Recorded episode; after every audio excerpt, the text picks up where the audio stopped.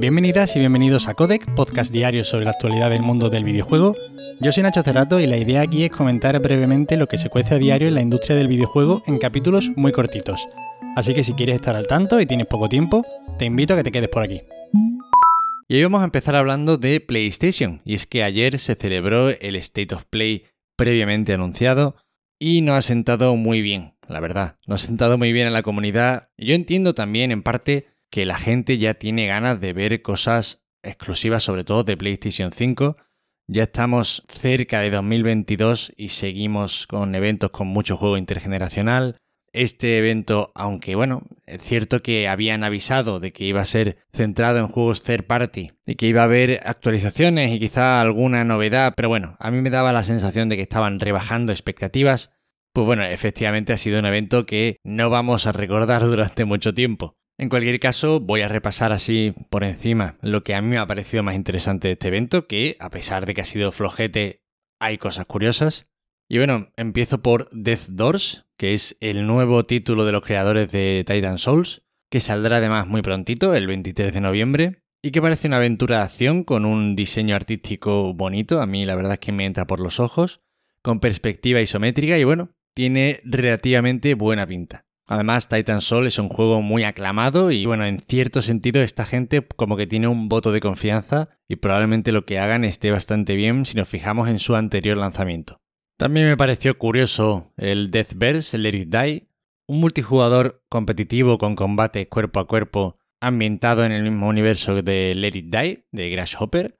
Y no sé, lo que se ve en el trailer parece interesante, parece que puede ser un juego bastante divertido, pero bueno, probablemente estéis notando en mi voz el entusiasmo que destilo hablando de este juego.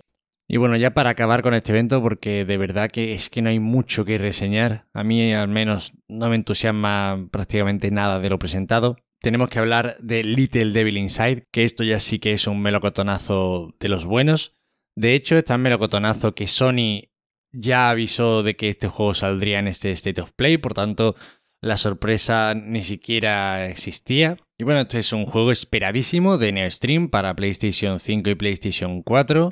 Se financió en tiempo récord en Kickstarter en 2015 y todavía no habíamos visto apenas gameplay. El anterior trailer que se mostró fue espectacular y este la verdad es que pinta también fantásticamente bien. Es un videojuego de rol y aventura en un mundo abierto en el que tenemos que buscar monstruos por todo el mundo. Pero la cosa de aquí es que tiene un estilo artístico espectacular, o sea, el juego es precioso y además el tono del juego es muy simpático. Los personajes que te vas encontrando son todos muy entrañables y muy graciosos. En definitiva eso, el tono del juego a mí me resulta muy atractivo. Y bueno, ya está con el State of Play. Pasamos a otras cosas. Back for Blood supera los 6 millones de jugadores en dos semanas.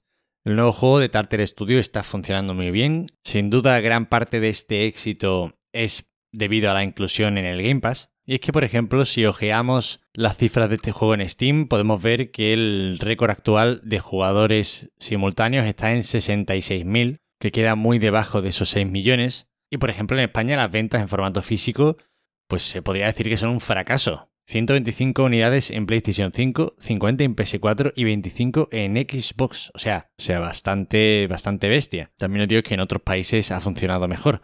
Pero no, la cosa está clara. El Game Pass está cada vez más extendido y evidentemente, además de facilitar que los juegos sean jugados por mucha más gente, también hace que bajen esas cifras de ventas de juegos físicos. En cualquier caso, es una alegría porque, bueno, el último título que lanzaron, el Evolve, yo creo que tenían muy buenas ideas, pero no funcionó nada bien porque era muy difícil que se pudiera jugar bien dependiendo de varios jugadores.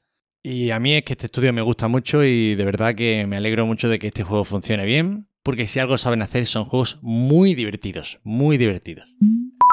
Y ya para acabar hoy, la semana está siendo justita de noticias. Los ingresos de Xbox han aumentado un 16% con respecto al año pasado y vaya, se deben básicamente a la venta de consolas de nueva generación, a Xbox Series X y S.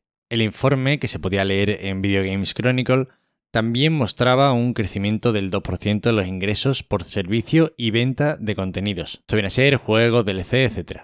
Satya Nadella, el director ejecutivo de Microsoft, parece estar contento con la división de videojuegos, que según dice ha logrado un récord de monetización y compromiso en un primer trimestre fiscal. Desgraciadamente seguimos sin conocer cifras exactas del Game Pass.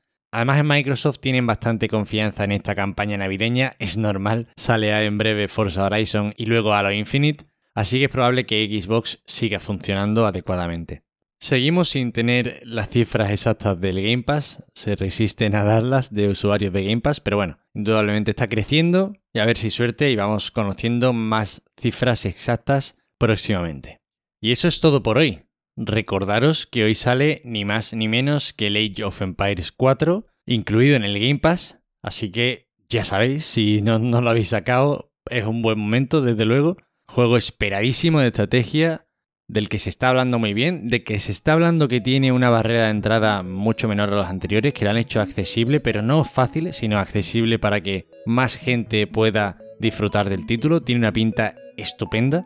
Y ya sabéis, para cualquier queja, sugerencia o comentario me tenéis en arroba Nacho Cerrato en Twitter.